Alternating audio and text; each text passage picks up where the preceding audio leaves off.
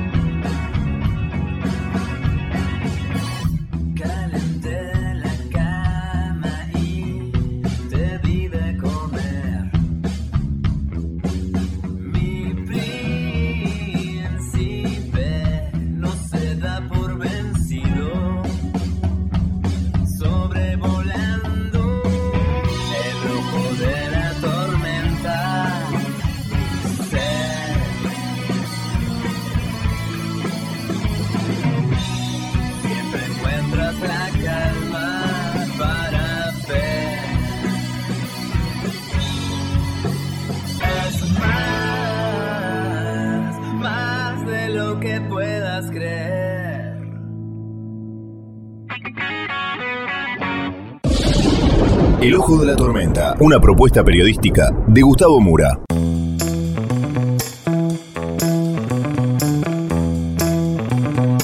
Bienvenidos al Ojo de la Tormenta. Hoy el tema de tapa es Zelensky en la Argentina.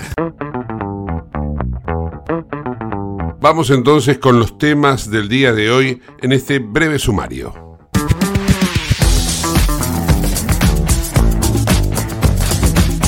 El presidente de Ucrania, Volodymyr Zelensky, habló con estudiantes de la Universidad de Buenos Aires por videoconferencia. Hubo traducción simultánea, le han formulado preguntas.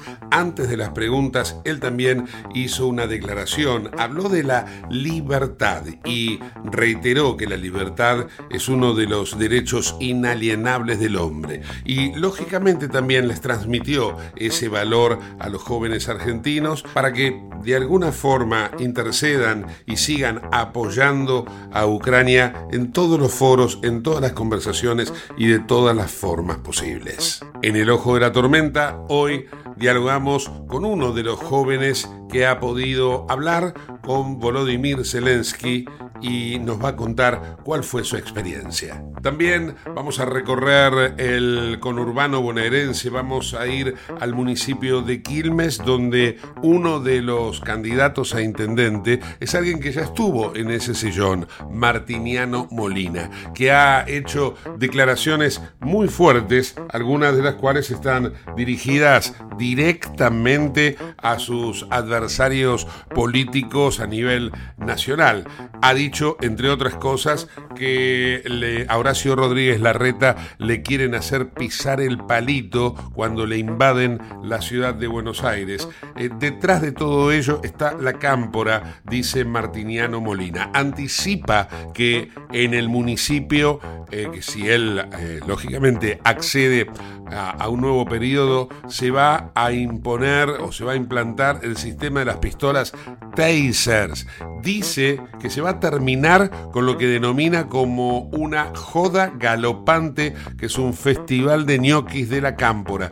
Todo esto son declaraciones suyas eh, y precisamente sobre la cámpora dijo que son cuatro locos que le hacen mucho daño a los quilmenios. Y por último, vamos a seguir con la entrega de la sección a fondo, en donde viajaremos a El Salvador, donde dialogaremos con un periodista que nos va a contar cuál es el secreto de Nayib Bukele y cuál es la realidad que se vive en ese país centroamericano. Todo eso y mucho más en el ojo de la tormenta.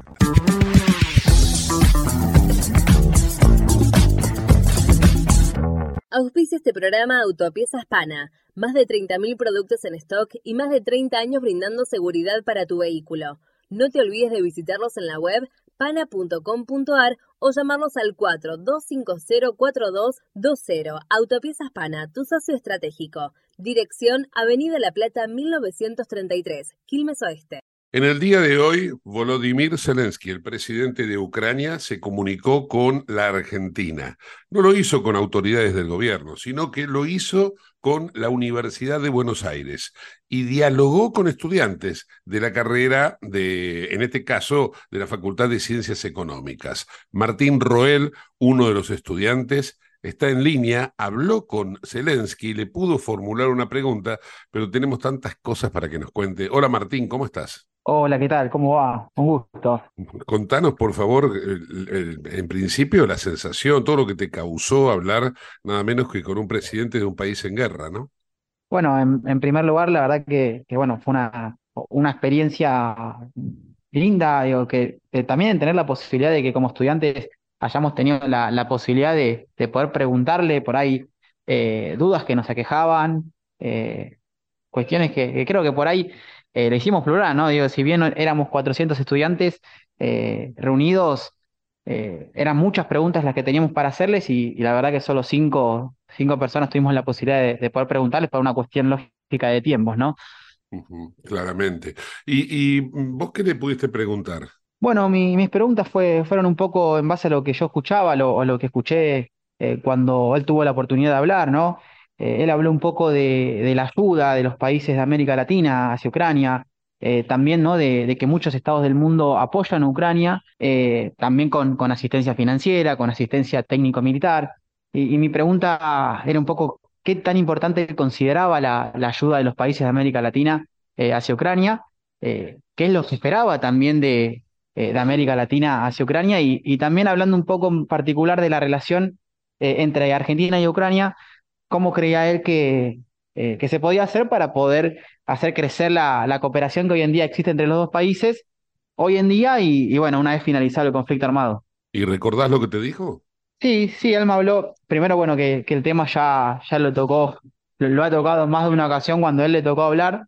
Eh, sí, él dijo que, que bueno, que, que, hoy en día existe una, una relación bilateral con, con Argentina y, y que espera que, que, bueno, que siga perdurando en el tiempo y, que la verdad que está muy agradecido ¿no? de, de, haber recibido ayuda de, de, los países de América Latina y, espera también invitar a, a más países a, a solidarizarse y, con Ucrania.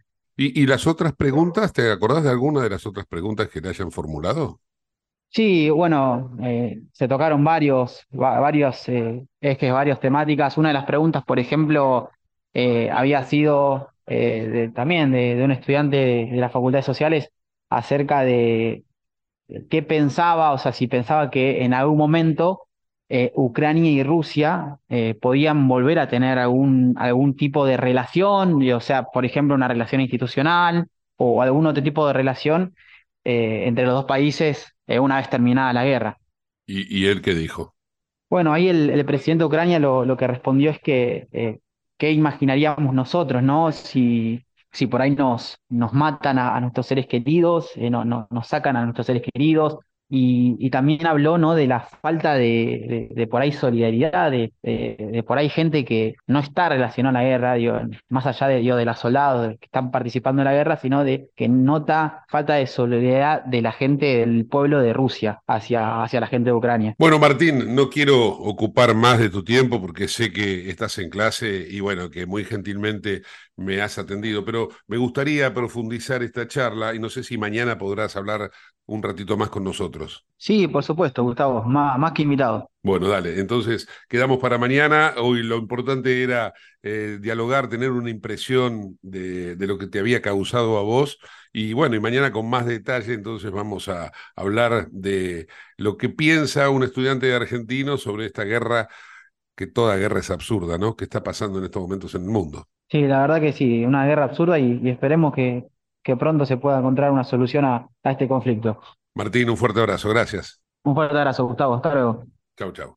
Martín Roel, uno de los estudiantes de la Universidad de Buenos Aires que hoy pudo dialogar con Volodymyr Zelensky. Aquí, en el ojo de la tormenta. Comunícate con nosotros al 11 59 65 2020, el WhatsApp de Late. Estamos en comunicación con Martiniano Molina, ex intendente de Quilmes, y que pretende volver, lógicamente, a ocupar ese lugar. Está recorriendo la ciudad de Quilmes a fondo. Y bueno, vamos a preguntarle, Martiniano, ¿cómo estás? ¿Por dónde andás hoy? ¿Cómo andás, Gustavo? Bueno, gracias, Andrés, por el llamado y, bueno, por comunicarnos con tanta gente, ¿no? Permitirnos hablar con, con la gente de alguna manera y contarles en qué andamos. Bueno, nada, hoy estuve en la Florida recorriendo todo los, el centro comercial ahí de Gravioto, la, 8, la 844. Estuvimos en un, en un, en un frigorífico histórico, en Araucano, hablando con ellos, y también con varios comerciantes de la zona. Y bueno, eh, par, parte de las actividades que hacemos diariamente. Ahora casualmente estoy en recorrida por Metrobús, por Cachaquí, hablando también con vecinos, con comerciantes, en general la misma situación, ¿no? Primero del comercio, el negocio, el desastre económico que estamos viviendo, que están viendo absolutamente todos, y digamos esto de no, no llegar al 10 del mes como los trabajadores, los comerciantes, realmente una, una situación muy, muy triste y muy, muy deprimente. Y después la inseguridad en todo el distrito, digamos, con un crecimiento eh, galopante de, los hechos de inseguridad en la calle, en las casas, agresiva, violenta, por más que te quieran disfrazar de, ¿no? de gente, de vecinos de a pie normales, digo, vemos que es siempre la misma forma de operar, eh, agrediendo, eh, eh, enojándose con los que piensan distinto, nosotros lo vivimos en carne propia cada vez que hacemos una bajada, nos, nos, nos mandan sus matones a pelearnos, a, y, y, la verdad es que los vecinos son los que nos, nos defienden. Así que muy preocupados por la situación, pero bueno, metiéndoles todos los días para hacer opción eh, y cambiar este gobierno nefasto que, que nos llevó a la debacle total. Quilmes en la provincia de Buenos Aires, en la Argentina, ¿no? Yo sé que las condiciones macro no son las ideales, las del país, digo, ¿no? Pero, ¿cómo, cómo vas a hacer, cómo, harías vos una vez que eh, si ganás, eh, llegues a la municipalidad, eh, para devolverle a Quilmes ese proceso de industrialización o de, inversión en industria que de alguna manera yo siento como que se ha perdido, ¿no? Muchos lo sienten. Mira, primero Gustavo, acá necesitamos cambios profundos, claramente. Eh, lo que hablamos con todos los vecinos, sobre todo cuando vas sector, sector productivo, están de brazos caídos, lo cual el programa y el proyecto que sea el Cono Santilli, Horacio, nosotros, tiene que ver justamente con un cambio profundo, una transición profunda, que se necesitan dos elementos básicos para que eso pase. Uno, primero es la decisión, la decisión de avanzar, de cambiar la realidad eh, de todos los días, de la calle, la inseguridad, ir en contra de los delincuentes, de los narcos, esto es algo que se toma decisiones y se avanza si uno apoya a la fuerza de seguridad, le pone reglas claras y demás. Y otra es claramente para que ese, ese trabajo rinda sus frutos y sostenga el tiempo, es con reglas claras eh, que sustenten un cambio profundo. Para eso necesitamos leyes, leyes, modificar las existentes o nuevas leyes que puedan hacer sosten sostenible esto en el tiempo y que ya nadie más lo, pueda cambiar. En el caso de Quilmes, un programa vinculado al empleo, a los comercios, a la industria, de celeridad en los trámites, eh, reducción de la burocracia, eh, integración de todas las más de 120 eh, digamos, de, de tasas y derechos municipales, agruparlas en cinco o seis, un programa similar al que hizo Diego Valenzuela en 3 de febrero, eh, reducción de, obviamente, de impuestos, eh, celeridad en los trámites, eh, turnos online para poder resolver todo desde tu, desde tu app, en una computadora, y todo esto obviamente sostenido, como te decía antes, con una ordenanza en el caso del municipio, en el caso de la provincia con leyes y en el caso de la nación lo mismo. Por lo cual necesitamos acuerdos, necesitamos consensos con otras fuerzas no son parte quizás hoy de Juntos, obviamente que no es ni el kirchnerismo ni la cámpora, pero que necesitamos esa fuerza para poder llevar adelante esa agenda de transformación, como te dije antes, sostenida con reglas, o sea, con leyes y con ordenanzas. Vos recién mencionaste eh, una palabra que a, todos en el mundo, no solamente en la Argentina, les produce una sensación muy, muy, digamos, de rechazo, la palabra impuestos. Y hay, por ejemplo, un, referente de tu sector, del sector político donde vos te encontrás, Javier Iguacel, en Capital Sarmiento, él había eliminado impuestos y de, de alguna manera terminó incorporando más dinero a las arcas del municipio. ¿Vos ¿Tenés pensado hacer algo similar, algo parecido? ¿Por qué no nos describís un poco, si llegás a la intendencia, eh, cómo sería el tema impuestos? Permitime corregirte primero un poco. El municipio solo tiene a cargo tasas y derechos. Impuestos son, digamos, de esfera provincial y o nacional. Sí. Con lo cual, la transformación que puedes hacer en el municipio es mucha con respecto a lo que a vos te atañe. Lo demás, la modificación es de otra esfera. Lo cual, lo que digo es, eh, el modelo de 3 de febrero, una ciudad habitada por 400.000 habitantes del conurbano bonaerense, lo que es la ciudad de Buenos Aires, una, ciudad que es una provincia de 3 millones de habitantes, con tres y medio ingresando todos los días, es una clara demostración que esto se puede hacer en gran escala. Con lo cual, el modelo del 3 de febrero, el modelo de la ciudad de Buenos Aires, y obviamente eh, en menor escala, y no lo digo porque yo ese Capitán Sarmiento tenga 10.000 habitantes, es importante, es un modelo que puede funcionar y que puede suceder. Ahora, está claro que esto es decisión política y acuerdos. Porque vos para hacer esa modificación de los grandes, los impuestos, necesitas el, tanto en el Congreso Nacional y el Senado como en la legislatura de la provincia de Buenos Aires, manos para aprobar ese cambio, esa modificación de leyes o nuevas leyes. Entonces, eh, lo que digo es, eh, justamente para ser eh, precisos y exactos, yo tratar de, decir las cosas como son, eh, como la decisión que hubo ayer, ¿no? De cómo eliminar los piquetes de la Ciudad de Buenos Aires. Es lamentable que haya gente de nuestra patria diciendo que hay que ir, decir palo, mano dura y palo, palo en la cabeza. No hay pibes y mujeres ahí, todos saben que es así. O sea, el oportunismo político a veces es lamentable. Porque todos saben que Horacio tiene responsabilidad de gobierno para llevar adelante la enorme transformación que llevó en la ciudad de Buenos Aires y que si tenés 20.000, 30.000 personas en la calle, para vos eh, disuadir un piquete de manera violenta necesitas por lo menos 40.000, 50.000 policías. Yo te pregunto de dónde salen. ¿De dónde los tenés si vos tenés 26.000 policías y en funciones tenés 18.000? Y obviamente tenés que tener los turnos en cuenta también. Con lo cual vos podés tener disponibles 15.000 policías. ¿Cómo haces? Sin producir un hecatombe y un desastre violento de sangre en la calle. Entonces, por favor, les pedimos responsabilidad a la hora de decir lo que quieren hacer o cómo lo quieren hacer. Entonces, me parece que hay que decir las cosas como son, hay que decir, llamar las cosas por su nombre y no engañar a la población que está desesperada, eh, desahuciada, triste, sin esperanza y no es a través de los gritos, no es a partir del golpe, no es a partir de levantar el dedo y apuntar, sino es a partir de decirles claramente qué es lo que vamos a hacer, cómo lo vamos a hacer, como lo está haciendo Horacio, como está haciendo el Colo, o como lo estamos haciendo nosotros. ¿Cómo vamos a restablecer en Quilmes? Primero, con decisión política y firmeza.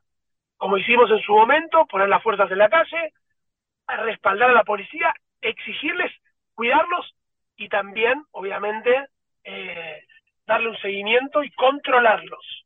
Vos tenés que saber dónde está cada policía, ellos tienen un chip en su chaleco antibalas o en su, en su, en su aparato de comunicación o en su patrullero, tienen un GPS para saber dónde están y qué están haciendo en cada momento. Por lo cual vos tenés que tener un control estricto de la calle. Lo podemos hacer, ya lo hicimos, operativos antimotochorros, operativos de corredores escolares seguros, poner en funcionamiento el, mapa del calor, poner en funcionamiento, restablecer nuevamente los, foros vecinales de la seguridad, con el secretario de seguridad municipal, con el, comisario de la zona, con las instituciones y los vecinos, todas las semanas para saber dónde está el delito y cómo se mueve. Y obviamente restablecer el sistema de denuncias. Si las denuncias hoy los vecinos no los hacen, pues saben que terminan en un tacho de basura. Si es mentira que cuando nos quiere contar este gobierno que mejoraron los índices de inseguridad, yo les digo que caminen en la calle y hablen con los vecinos. Es una vergüenza, es tremendo lo que está pasando. Tenemos diariamente secuestros, robos, entraderas, tiroteos. O sea, a veces toman ribetes mediáticos. la situación del otro día del juez, que mató a dos pibes de 18 años, defendiéndose de él y, a sus hijos en un tiroteo tremendo a una cuadra, dos cuadras del municipio de Quilmes. O sea, no es que estamos, estamos hablando del centro de Quilmes. La calle está abandonada por los funcionarios, abandonada por los funcionarios nacionales, provinciales y municipales. Los vimos pelearse durante estos tres años entre el ministro nacional, la ministra nacional, el ministro provincial, el, el secretario de seguridad. O sea, un desastre. Un cachivache esto. Tenemos que ponerle límite, poner la mano firme a la cámpora y decirles que no, no vamos a permitir que nos siga agarrando la cámpora. Que somos un montón de vecinos que queremos que esto. ¿Y dónde están esos policías? Porque los policías de dotación están, ¿no? Ahora, ¿dónde estaban? ¿Dónde, dónde se encuentra hoy la policía? Mirá, lo digo muy claro, Gustavo. Cuando hablas con la policía, cuando hablo con la policía, obviamente, o se récord, ¿no? Porque ellos eh, tienen miedo, claramente, eh, porque es su trabajo, ellos sustentan su familia con su laburo. Digo, y no y porque no se puede hablar de que toda la policía es lo mismo, no es así. Dentro de las fuerzas hay gente que hace las cosas bien, mucha gente que hace las cosas bien y que quiere salir adelante. Pero vos le tenés que dar respaldo. ¿Cómo pretendemos que un policía hoy que gana 150 mil pesos, que ronda, ya está pisando el límite de la pobreza? Un policía. Yo digo, él lo tenés que respaldar, le tenés que decir que actúen, que nosotros lo vamos a defender. Hoy eso no pasa, porque este gobierno confunde, confunde ideológicamente a partir de un, una mirada zafaroniana de la justicia, de la seguridad, que tiene que ver con el garantismo, confunde entonces eh, esta situación del delincuente, que es un, una pobre persona que, que no tuvo oportunidades. Mira, tanta gente que es humilde y gente que está en la pobreza, en los barrios humildes, me dicen, nosotros queremos salir adelante, nosotros mandamos a nuestros hijos a la escuela, a, mejorar, a, que tengan un futuro mejor, y, a estos tipos les siguen bancando planes, subsidios y demás, y no les exigen nada. Bueno, eso tiene que cambiar. Tiene que cambiar el día de diciembre. Como dice Horacio, romper con la intermediación de los planes, poner un límite a eso, obviamente ser claros, ser estrictos eh, a, la hora de hacer esas grandes transformaciones para generar empleo genuino, si bajamos los impuestos, realmente le damos seguridad jurídica al sector, si, si, si hay confianza en el gobierno, si le damos respaldo a las fuerzas y demás, esto puede cambiar. Pero así en este camino vamos a la, a la destrucción, o sea, y, al, y, al, y al fondo del tacho, o sea, así no, no hay cambio, no hay transformación. Te hago dos preguntas puntuales, Martiniano. Una tiene que ver con seguridad y la otra con lo social. Voy a la primera. Eh, seguridad. En el municipio de Lanús, Kravets, también de, tu mismo espacio, eh, ha implementado lo que es las pistolas Taser. Eh, ¿Vos pensás en algo similar para, para Quilmes? Pero claramente, la verdad es que son, son herramientas, digamos, absolutamente necesarias. Porque, a ver, ¿qué nos dice este gobierno? Este gobierno, el oficialismo, no dice los derechos de, los, de las personas, los delincuentes también tienen su derecho. ¿Eso es lo que están diciendo cuando sueltan a los presos en la pandemia o no? Están diciendo todos tienen sus mismos derechos. Digo, podemos tener derechos como personas, pero también tenemos obligaciones. Y la obligación de cualquier ciudadano en las ciudades, en digamos, cuando vos salís de tu casa y en tu casa también, es respetar la ley. Si vos no respetás la ley, el Estado tiene que estar con toda su fuerza para llevarte y meterte preso obviamente ser juzgado y meterte preso. Y, todo lo que tú puedas hacer, defender, digamos, a las personas en la calle que están en un nivel de, eh, digamos, eh, o problemas, todo tipo de problemas, ¿no? Porque tenemos problemas, obviamente, mentales que ya lo vimos, un montón de hechos que se podrían haber evitado, evitado con una pistola taser, ¿cómo no la vamos a usar? Obvio que hay que usarla. Si justamente lo usás para reducir a la persona, y si no, que es un arma de fuego. Entonces, ellos están diciendo bala o nada. No es así. O sea, si tenemos una pistola taser, usala. Y la necesitamos porque necesitamos reducir, digamos, a los delincuentes y obviamente jugarlo para, para, para meterlos en cana. Claramente. yo estoy convencido que por ahí, y obviamente celebro que, que, que lo estén haciendo en la que lo estén haciendo Diego, que hoy es candidato, y bueno, obviamente coincido su postura y también en la ciudad lo están implementando.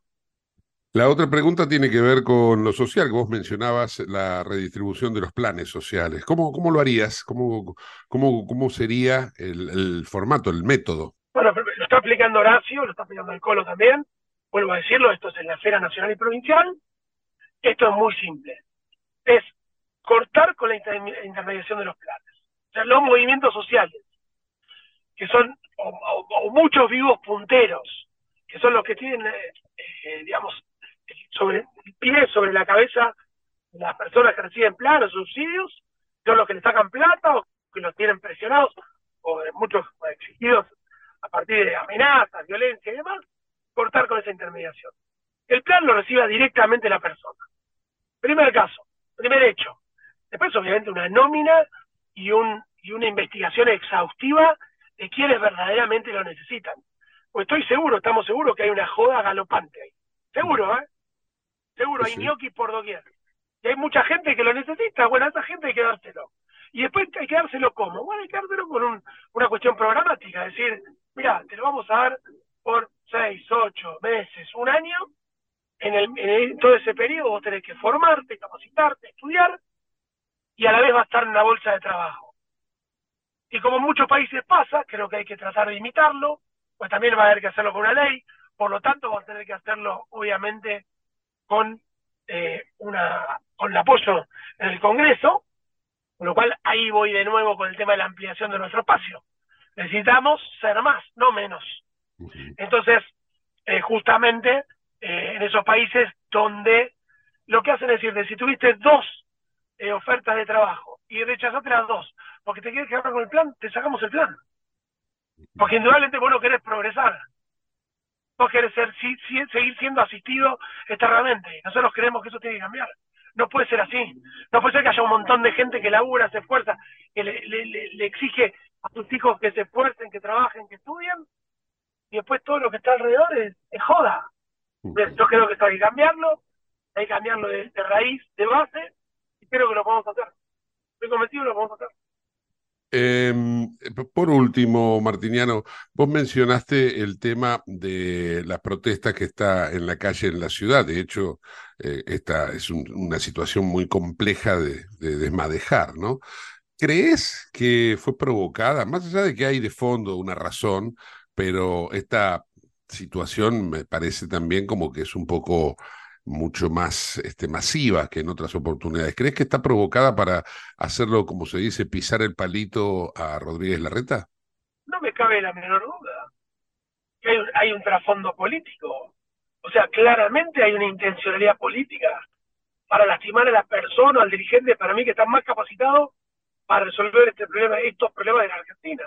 Porque lo ha demostrado durante 20, 30 años de laburo en el Estado, con su compromiso, ni hablar estos casi 16 años en la Ciudad de Buenos Aires, donde la ha transformado por completo con decisión firme, ampliando el espacio, hoy son más de 12 eh, partidos que componen el Frente Juntos en la Ciudad de Buenos Aires, y se ha demostrado que gracias a esa ampliación y esa decisión firme, eh, pueden hacerse grandes transformaciones. Y obviamente que hubo una intencionalidad política para, para mellarlo, para lastimarlo y demás.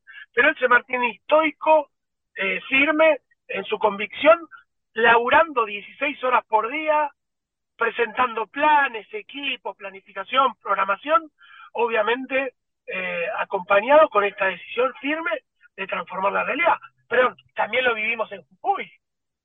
Lo vivimos en Jujuy, que hubo eh, obviamente movimientos de izquierda, artillerismo y demás, intentando hacer, como decís vos, pisar el palito al gobernador, nuestro candidato a vicepresidente de la Argentina, y él con decisión firme, se mantuvo estoico en, sus convicciones y pudo salir adelante eh, y pudo obviamente dar, disuadir toda ese, esa violencia en la calle y dejar un mensaje claro, que el que las hace las paga. Entonces, obviamente están intentando hacerlo y yo lo que pido a nuestro propio espacio interno, que sea muy respetuoso y muy responsable en su mensaje. Porque yo entiendo el oportunismo, lo entiendo, me parece lamentable, pero el 14 de agosto tenemos que estar trabajando todos juntos. Es decir, que la interna sea una interna respetuosa para con el otro. Se lo pido, por favor, que seamos responsables, conscientes de la obligación que tenemos de representar a los argentinos y a los bonaerenses en esta tremenda, eh, este tremendo desafío que tenemos por delante. El, autor material de esas protestas es el polo obrero, la izquierda tradicional, pero hay un autor intelectual que no es ello, ¿vos decís? Yo creo que, detrás está el kirchnerismo, la cámpora. Pero el objetivo, claramente, siempre es dañar, lastimar, no permitir que nuestra sociedad progrese. Yo les pregunto, en estos 20 años de kirchnerismo, salvo en otros cuatro años, ¿la Argentina está mejor o está peor? En todos los términos, ¿eh? Económicos, sociales, institucionales. Claramente estamos peor. Pregúnteselo a la gente, no me lo pregunten a mí, a los vecinos. Estamos peor, mucho peor. Y la verdad que si en ellos podemos estar mucho, muchísimo peor. Pues ya sabemos a dónde nos llevan. Ellos tienen una agenda que la agenda de liberarse de sus quilombos judiciales, digamos, perpetuarse en el poder para seguir manejando las cajas del Estado. Cero solución a los vecinos. Cero solución de fondo a los vecinos.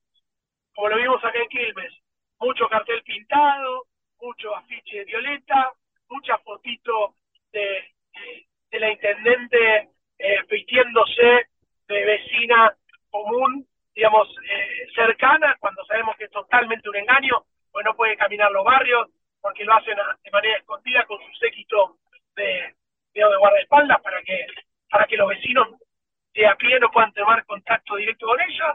Toda una puesta en escena para engañarnos una vez más para engañarnos una vez más, como lo hicieron en el 2019, como lo hicieron hace tres años y medio, y no trajeron una sola solución y profundizaron todos los problemas. ¿Tenés algún tipo, algún tipo de diálogo con Mayra Mendoza? No, no, no, yo con ella no. Tengo diálogo. Nosotros hemos intentado a través del Consejo Deliberante eh, hemos presentar pedido de informe de un montón de áreas y no hemos recibido ningún tipo de respuesta. Ningún tipo de respuesta. Nosotros queremos que Quilmes deje de ser gobernada por la Cámpora porque la cámpora se encierra en su mesita de cuatro locos y toma un montón de decisiones que hacen mucho daño a los quilmeños. Martiniano, agradecido por este tiempo. Te mando un fuerte abrazo. Gustavo, muchas gracias. Un fuerte abrazo y saludos a, toda la gente de Once. Dale. Martiniano Molina en el ojo de la tormenta. En Lubestop Banfield te revisamos el auto y le hacemos el cambio de aceite y filtros en media hora. Lubestop Banfield es un lubricentro integral donde también podés cambiar las pastillas de freno de tu vehículo. Lubestop está en el SINA 471 Banfield. Y si no podés traer el auto, te hacemos el servicio a domicilio. Instagram y Facebook, Lubestop Banfield. Ahora vamos a hacer una breve pausa. No te vayas del ojo de la tormenta. En el ojo de la tormenta yace un niño asustado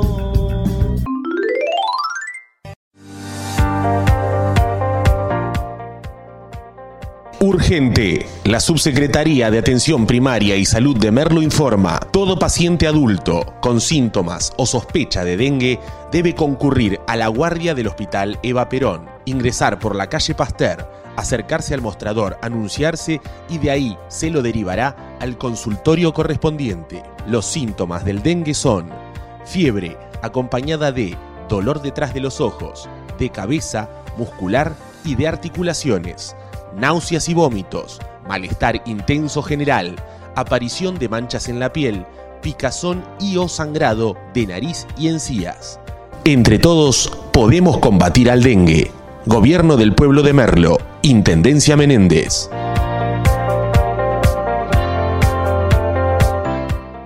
Autopiezas Pana Distribuidor Nacional de Autopartes, líder en el rubro suspensión, dirección y frenos para vehículos. Para más información sobre las marcas que trabajamos, visítanos en nuestra web pana.com.ar o escribinos a nuestro email pana.pana.com.ar. Autopiezas Pana, tu socio estratégico. En la ciudad podés hacer cualquier denuncia llamando al 911. Es más rápido, simple y no tenés que ir a la comisaría. Conoce todo en buenosaires.gov.ar barra seguridad. Brazos abiertos. Buenos Aires Ciudad. Te invitamos a conocer La Pampa, porque creemos en una nueva forma de viajar a un ambiente ideal para estos tiempos. Aire puro, bosques y fauna nativa, gastronomía gourmet, vinos patagónicos, pueblos con historias emocionantes. En La Pampa, seguro te relajás, seguro te emocionás, seguro disfrutás. Viaja seguro, viaja a La Pampa, portal de la Patagonia. En Lanús, nuestros vecinos cuentan con el nuevo programa de telemedicina pediátrica para chicos de hasta 16 años. Si sos vecino de Lanús, solo tenés que empadronarte, registrate en la app y acceder a tu consulta médica. Así de fácil. Informate en lanús.gov.ar barra telemedicina. Lanús nos une. ¿Sabías que todos los accidentes por inhalación de monóxido de carbono son evitables? Chequea que la llama de tus artefactos sea siempre azul. No olvides ventilar los ambientes de tu hogar todos los días, verificando que las rejillas cuenten con salida al exterior y las ventilaciones no estén tapadas ni sucias. Y controla las instalaciones internas con un gasista matriculado. Con estos consejos, proteges a tu familia. Metrogas, damos calor. ¿Qué es lo que hace a San Isidro distinto? ¿Será que vivimos haciendo obras que nos hacen vivir mejor, como la nueva senda del hipódromo? ¿Será porque seguimos haciendo megaconstrucciones? Sí, porque seguir mirando hacia adelante hace todo distinto. San Isidro, municipio. CRIBE, Centro de Rehabilitación Integral Belepoc. Atención dedicada ante las principales enfermedades crónicas e invalidez del sistema nervioso. www.cribe.com.ar. Independencia 5182, Villa Ballester. Teléfonos 4768-6774 o 4767-6296. Merlo crece en obras. La Secretaría de Obras y Servicios Públicos de Merlo avanza con el plan de renovación de la red vial. Estos trabajos mejoran la transitabilidad de las calles, la seguridad y la calidad de vida de nuestros vecinos. Ya finalizaron trabajos de pavimentación en la calle Junín entre Cervantes y Ruta 40 en Merlo Centro. Se encuentran en ejecución en Irigoyen entre Garay y Cámpora en Merlo Norte y continúan nuevas obras en el distrito. Merlo crece en obras. Intendencia Menéndez. Ella trabajará en el Polo Tecnológico de La Matanza. Pero pará, ¿cómo llegó hasta acá? Llegó porque pasó por aulas digitales, porque recibió libros, una notebook y un kit de robótica. Conoce más en nuestro Instagram, arroba municipio de La Matanza. La Matanza siempre está avanzando. La Matanza, corazón de la provincia. ¿Tenés Galicia? Tenés que saber algo. ¿Tenés alguna duda? Tenés alguien que te escucha y te da atención 24/7. ¿Tenés ganas de hacer algo? Tenés muchos beneficios en lo que más te gusta. Tenés ganas de no hacer nada. Tenés una app para hacer todo desde el celular sin moverte del sillón de tu casa. Tenés, todo para vivir un día a día mejor. Tenés Galicia. Tenés Galicia.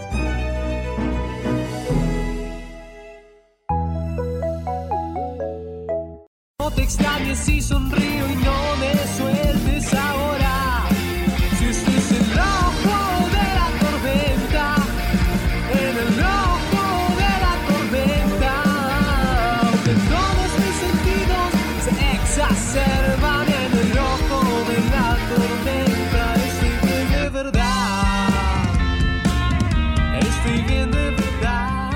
Auspicia este programa CRIBE. CRIBE es un centro de rehabilitación integral que está ubicado en Villa Ballester, provincia de Buenos Aires, certificados con normas de calidad ISOIRAM. El centro CRIBE ofrece, entre otras terapias, tratamiento de rehabilitación por ozono. La página web es www.cribe.com.ar, sino en facebook.com barra cribecom. CRIBE queda en Independencia 5182 Villa Ballester. Los teléfonos 4768-6774 o 4767-6296. CRIBE, Centro de Rehabilitación Integral Belepo.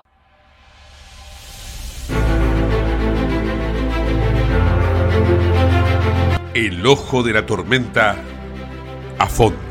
Hoy continuamos con El Salvador. Dialogando con Diego Serna, el periodista que desde San Salvador nos cuenta la realidad del fenómeno Bukele, le preguntamos sobre otro tema que acapara la atención en El Salvador, que es la cuestión económica, el Bitcoin, que es moneda de curso legal en El Salvador, pero que cuando lo adoptaron al Bitcoin valía 70 mil dólares, hoy vale 30 mil dólares. Entonces, la pregunta es si esto de alguna manera afecta a la vida de los habitantes de El Salvador. Ok, muy bien. Eh, el, la baja en, en el Bitcoin es algo totalmente normal. De hecho, también el dólar es una moneda eh, que baja su valor constantemente. Muy bien, y aquí prácticamente no ha afectado en nada, porque lo que se hizo fue adoptar al Bitcoin como una moneda de curso legal.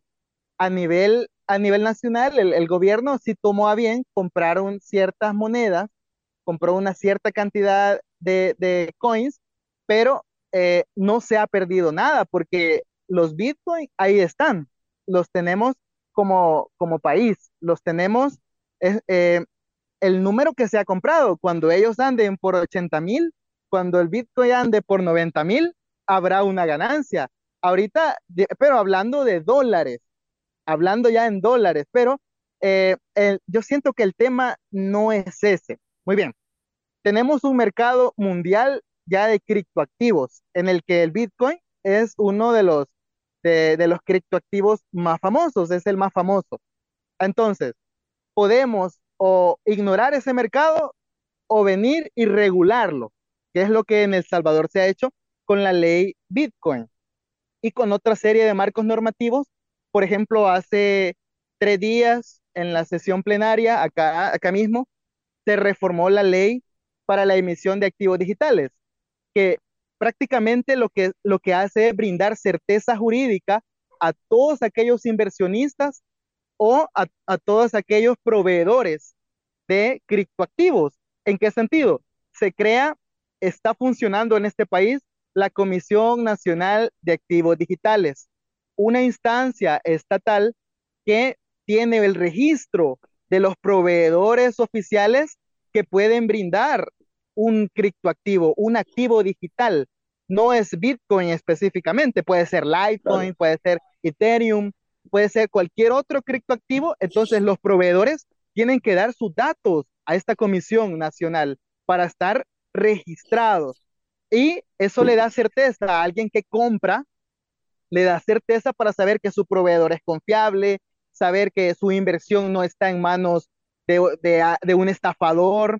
Eh, entonces, como puede ver, acá lo que está ocurriendo es que se está creando un ecosistema para legalizar el uso de activos digitales. Lo que se, lo que se hizo cuando se adoptó el Bitcoin como moneda de curso legal fue darle una herramienta a la población para que ellos pudiesen aprovechar el dinero digital. Se creó una wallet, que es la Chivo Wallet. Se crearon cajeros automáticos que, por cierto, yo utilizo de vez en cuando para hacer, em, para hacer retiros en efectivo porque alguien me ha enviado dinero a través de ella. Entonces, es una dinámica moderna de cómo utilizar los valores digitales. Muy bien. Eh, ¿el Bitcoin bajó? Sí, también el dólar baja. Posiblemente ahorita tengamos menor valor en nuestro dólar porque la inflación está latente. Entonces, tal vez lo que más afecta a mi país es la inflación del dólar. Es ese poder, ese poder adquisitivo que se ve, se ve mermado porque el dólar pierde su valor. Ahora, el Bitcoin lo está subiendo, está subiendo de valor. Estaba hace unos, unos, eh, unas semanas en 16 mil dólares. Ahora está en 30 mil y eh, hay confianza en los mercados que todo va a mejorar y en algún momento se va a posicionar en 80 mil, en 100 mil. Pero obviamente el interés de El Salvador no va a ser hablar de que tuvimos 30 millones de ganancia, 20 millones de ganancia, porque eso no es el verdadero objetivo, aunque es un beneficio colateral. El verdadero objetivo de El Salvador es abrirse al, dinero digital, a una forma de comerciar totalmente digital para aprovechar esos beneficios. Porque usted tiene a un emprendedor en un departamento, tiene a otro en un departamento más lejos y el Bitcoin se convierte en una plataforma de convertibilidad monetaria que usted le permite hacer transacciones a distancia. Se salta el sistema financiero, se quita las comisiones, no le brinda sus datos al banco. Ahora, por supuesto que va a existir oposición. Usted sabe que el imperio del dólar actualmente es quizá el mayor negocio que existe de, parte de- del Fondo Monetario Internacional, eh, no sé, de, de quien imprime ese papel moneda y de quien tiene la hegemonía del dólar. Pero por otro lado, usted tiene a otro grupo, a otro bloque global que está innovando con, con, esta, con este dinero digital que es confiable. ¿Por qué? Me imagino que usted conoce la tecnología del blockchain. Sí, claro. El blockchain, el blockchain permite que no exista, que no puedan hackear el sistema, que usted tenga su dinero confiable, es descentralizado. Entonces, por sentido común, hay muchos más beneficios en el dinero digital, representado en este caso por los criptoactivos, y es lo que El Salvador está aprovechando y en lo que Bien. nosotros estamos siendo pioneros para crear la legislación adecuada. Hasta aquí, entonces, por hoy, esta entrega de A Fondo en El Salvador. Mañana terminamos este ciclo y bueno, ya veremos qué hacemos la semana próxima. Te invitamos a conocer La Pampa, porque creemos en una nueva forma de viajar a un ambiente ideal para estos tiempos. Aire puro, bosques y fauna nativa, gastronomía gourmet, vinos patagónicos, pueblos con historias emocionantes. En La Pampa, seguro te relajás, seguro te emocionás, seguro disfrutás. Viaja seguro, viaja a La Pampa, portal de la Patagonia.